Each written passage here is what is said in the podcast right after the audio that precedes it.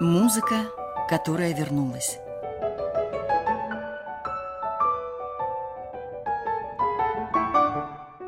Новый взгляд на известные вещи.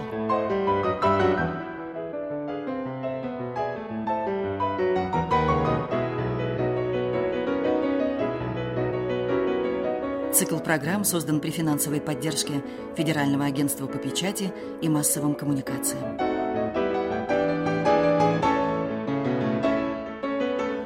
«Радио Орфей» Михаил Казинник. Здравствуйте, дорогие друзья! Мы продолжаем нашу тему «Учителя и ученики». Ученик Александра Сергеевича Доргомышского, которому мы посвятили четыре программы из этого цикла, Модест Петрович Мусорский. Гениальный Мусорский – это уже вторая программа о Мусорском и, в общем, шестая программа, посвященная учителям и ученикам. Когда слушаешь Доргомышского, а затем подряд Мусорского, то очень хорошо понимаешь, насколько нить преемственности не рвется, насколько действительно Мусорский поднял идеи Доргомышского, во сто крат увеличил их, потому что их гениальность несоизмерима, потому что Мусорский – это уже такой сверхгений, человек, который написал две оперы, и эти оперы все больше и больше открывают все сценические площадки мира. И не случайно, потому что когда мы слышим уже первый монолог Бориса Годунова «Скорбит душа», какой-то страх невольный, зловещим предчувствием сковал мне сердце. Затем «О, праведник, о мой отец державный, возри с небес на слезы верных слуг, и не спошли ты мне священное на власть благословенье, да буду благ и праведен, как ты, да в славе правлю мой народ. Теперь поклонимся почиющим властителям Руси. А там зывать народ на пир Всех от бояр до нищего слепца Всем вольный ход, все гости дорогие Вы, наверное, удивились, что я сейчас взял и прочел весь текст первого монолога Бориса из оперы Мусорского. А я ведь не просто его прочел. Я прочел как музыкант, полностью зная, какие там ноты, мысленно аккомпанируя себе на рояле. Я знаю каждый аккорд, потому что для меня Мусорский, как и Бах, как и Брамс, это самые вершины. Это, это такой уровень музыкального мышления. Вот Давайте послушаем этот монолог Бориса и обратим внимание, ведь он всего-то меньше двух минут. Я не засекал, но меньше двух минут, клянусь. И там столько состояний, и величие, и потеря, и трагедия, и смирение, и молитва, и пир, и душа скорбящая. То есть что может Мусорский, как в свое время Доргомышский, в небольших романсах вместить в двухминутный монолог? Там все. Жизнь и смерть от внутреннего копания в себе до обращения ко всему миру. Вот смотрите, как даже две строчки подряд, да? Теперь поклонимся почищим властителям Руси, а там зывать народ на пир. То есть вот отдали дань, король умер, да здравствует король, да? А теперь пировать, поклонившись почиющим властителям. Вот это вот мусорской.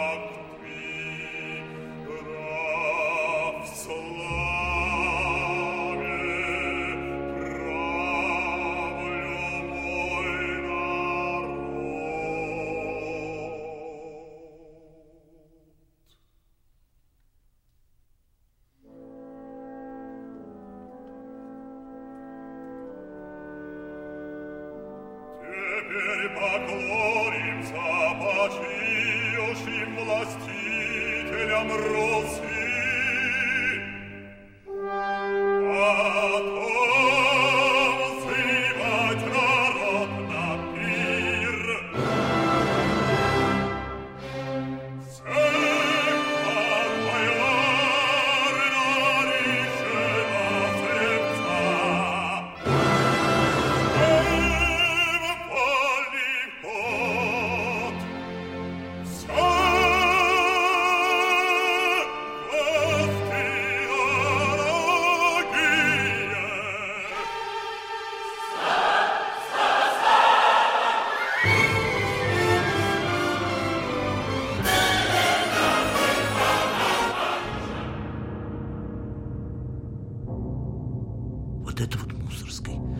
Расстоянии от поклона почиющим до пира одно мгновение. Это как у ребенка смех и радость, и слезы, и слезы, и радость. Вот у ребенка мгновенно слезы посыхают. Вот Мусорский, как и Моцарт, они обладают такой способностью. Лицо ребенка, на котором слезы еще не высохли, ребенок улыбается. Вот вы можете провести такой эксперимент, вообще лучше не надо, поверьте мне. Ребенок играет со своими игрушками, улыбается, что там лепечет, а вы подошли и забрали любимые игрушки, сказали, больше не увидишь их. И откуда взялись слезы? Ребенок весь слеза, все отекшее лицо. А сколько нужно времени, чтобы ребенок улыбнулся? Верните игрушку, скажите, что вы пошутили, что вы с ним сейчас пойдете в зоопарк. И нужно срочно идти одевать сандалики. И вот вы видите в этот момент лицо ребенка, у которого на лице музыка Моцарта и музыка Мусорского. Расстояние между... Когда слезы не высохли и улыбка, на улыбающемся лице слезы. Это вот то чудо человечества, понимаете? И оно, им владеет только избранное даже из великих композиторов. Мусорский им владеет. Но и сегодня центральное произведение, которое мы услышим, это же, конечно, бессмертная блоха. Тот самый Мефистофель из Гёте в том самом погребке Ауэрбаха – а, кстати, давайте сегодня проведем эксперимент. Давайте послушаем две блохи. Первая блоха Бетховена. Ну, естественно, другой перевод, хотя все то же самое. А вторую блоху Мусорского. Вот послушайте, какая блоха у Людвига ван Бетховена.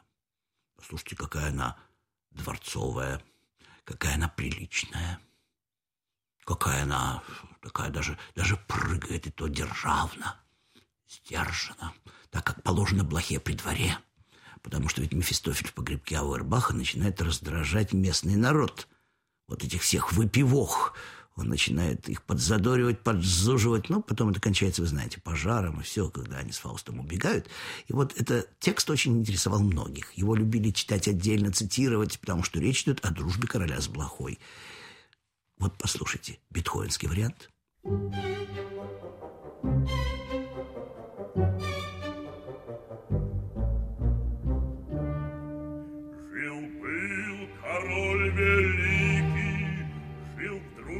большой плохой. Прыгун был люд владыке, как будто сынок родной. Зовет король портного, приказ дан старику, Оденька молодого, штаны примерь сынку.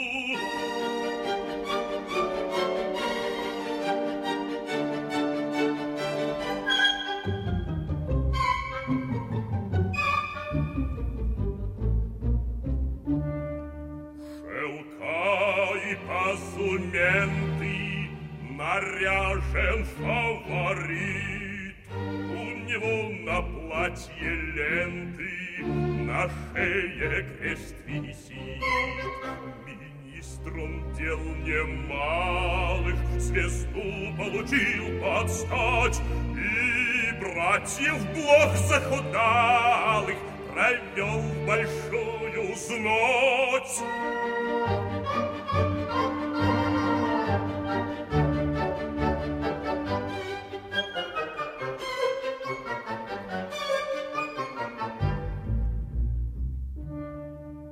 Пошли в палатах вздохи, Пошел жестокий суд, И вот королеву блохи Кусают и грызут. покорно и пугливо Все сносят блошь и гнет, И прищелкнем живо Того, кто нас пуснет, Он и прищелкнем живо Того, кто нас пуснет, да прищелкнем живо-живо мы того, кто нас куснет, да да прищелкнем живо-живо мы того, кто нас куснет, кто нас куснет.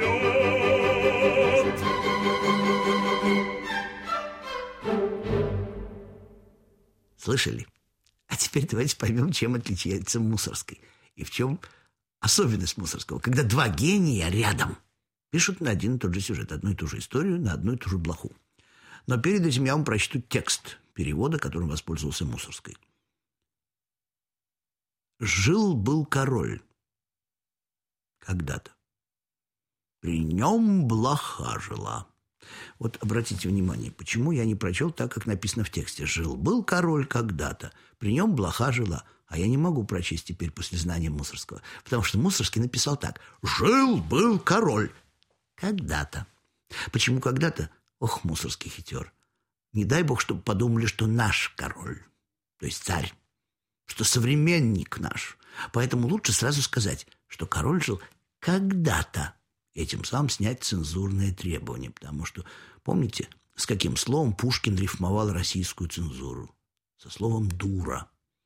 Как бы это сообщить, чтобы совсем не рассердить благонравной старой дуры, слишком чопорной цензуры? Как быть, помоги мне Бог. Ну так вот, Мусорский сразу расплевывается с цензурой. Жил-был король. Когда-то. При нем блоха жила. Ну и начинается знаменитая блоха, блоха, да, милее родного брата. Она ему была. Ну, потом начинается ха-ха-ха-ха, блоха, блоха. Далее. Вот вы слушайте, что будет в музыке Мусорского. Зовет король портного. Вот, слышите, державность. И в стихах зовет король портного. О, блеск королевской власти, сила дворцовая. Портной идет по этим бархатным коврам королю. Зовет король портного. И как же король обращается к блохе? Э, к портному. «Послушай ты, чурбан, для друга дорогого. Видите, это я по Мусорскому, потому что там написано «для друга дорогого». А Мусорский делает сразу росчерк, 18 век такой, такой поклончик, такой реверансик дорогого шей. Бархатный кафтан.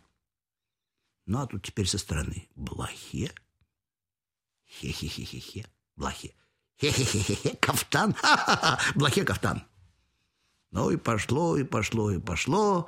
Вот золото и бархат, блоха наряжена, и полная свобода ей при дворе дана. Ну, вы знаете, чем это кончается. Да, за ней и другие пошли все блоки, блохи в ход.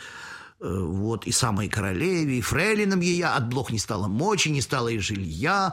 Ну, а заканчивается это буквально призывом к революции, да. Они-то боятся трогать блох, потому что это все королевские министры, королевские друзья. И тронуть-то боятся, не то чтобы их бить. И вдруг от Мусорского или от рассказчика. А мы, кто стал кусаться, тотчас давай душить. Ха-ха-ха. Слышите, да? Что творит Мусорский?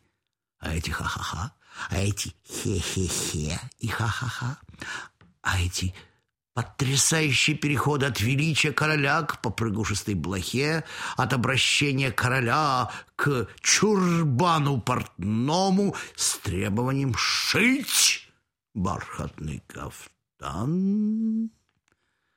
Короче говоря, это короткое произведение, которое все пели от Шаляпина – и поют до наших дней, и которые басы считают за честь спеть, и которым закончить концерт, потому что после блохи трудно что-либо петь, но можно, если публика очень хочет, но все-таки лучше закончить этим последним. «Ха-ха-ха-ха!» Как наслаждался этим Шаляпин, как замечательно пели русские басы, вот Мусорский такой подарок басам устроил, такой экстра номер, что даже публика замерзшая, уставшая и то распрямляется – не только из-за того, что это гениально написано, а еще из-за того, что это, увы, всегда актуально. Любят короли блох дружить с ними и делать их министрами. Послушайте.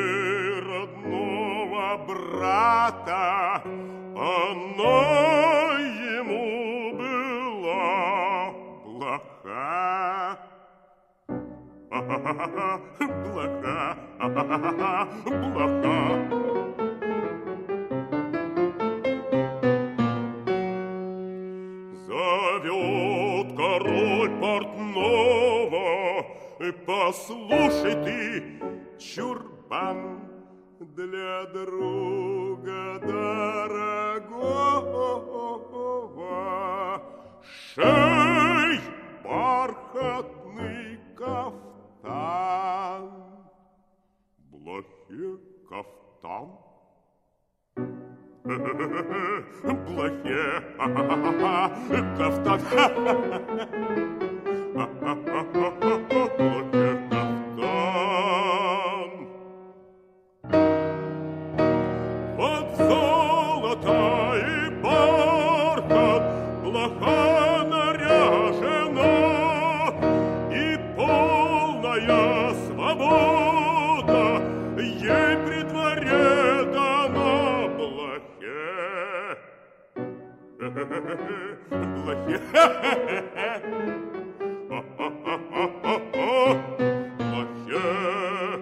Король ей сан министра И с ним звезду дает За нею и другие Пошли все блохи в ход Ха-ха!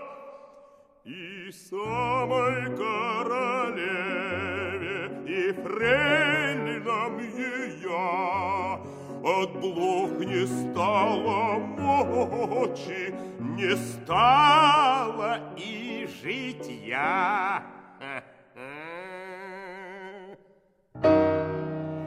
И тронуть-то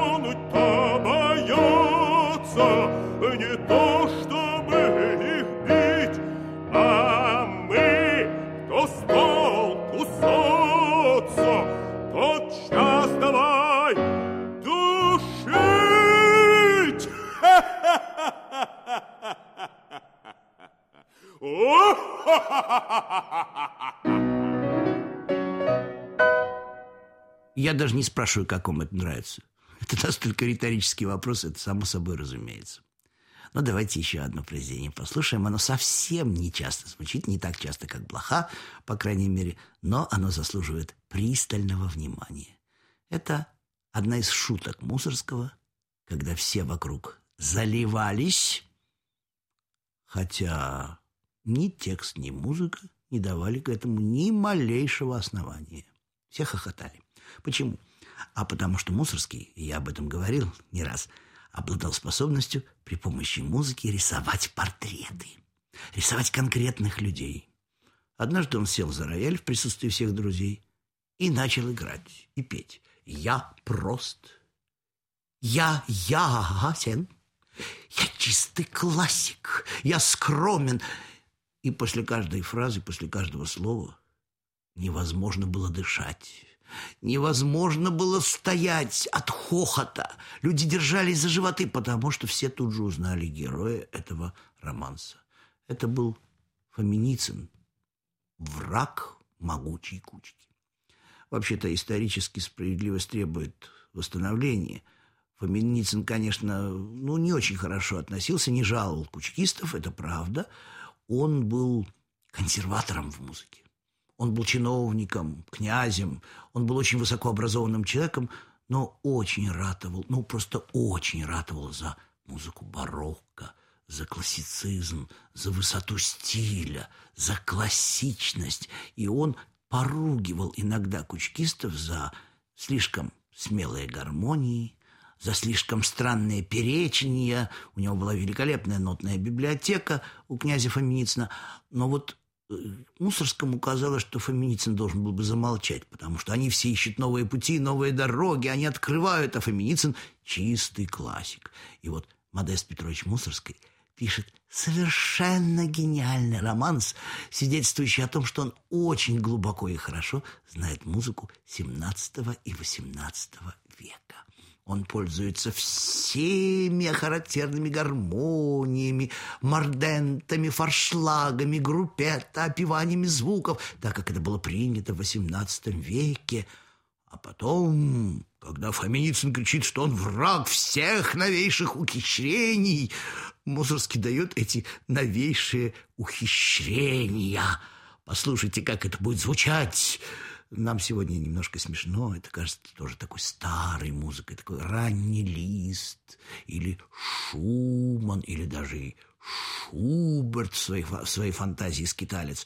Но по сравнению с классикой XVIII века это кажется действительно безумной нечеловеческой дерзостью. Но я, трехчастная форма, после этого ужаса в кавычках, я прост. То есть вокруг меня ухищрения, враги, потоки мутные, а я ясен, я скромен, я прекрасен.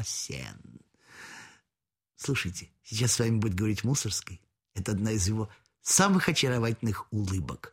Романс на стихи Мусорского так и называется. Классик посвящается князю Фоминицыну. Я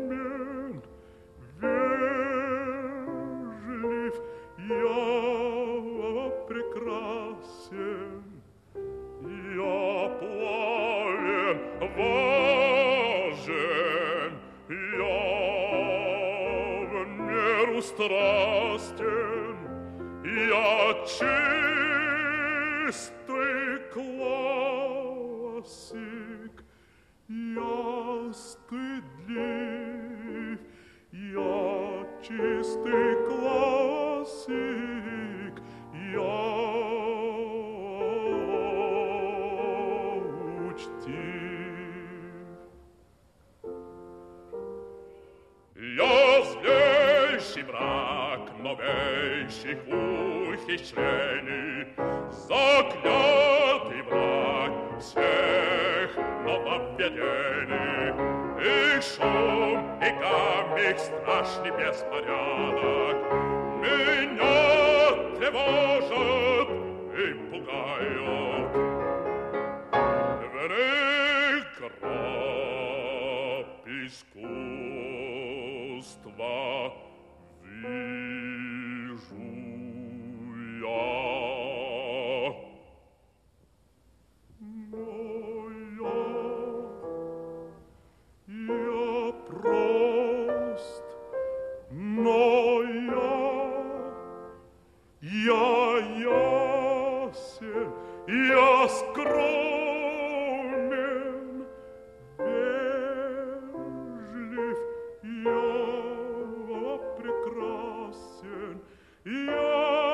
aceste clasic я стыдлив, я чистый классик, я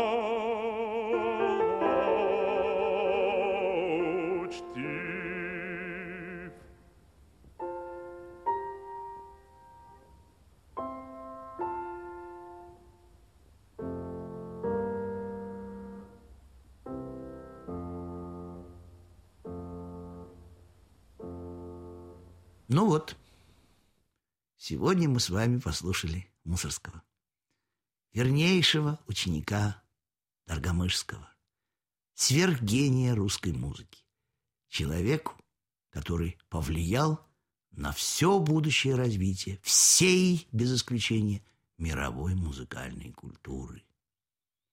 Мы продолжим наше общение, посвященное ученикам и учителям.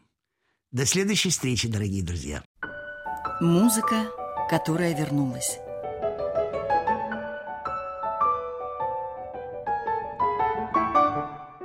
Новый взгляд на известные вещи.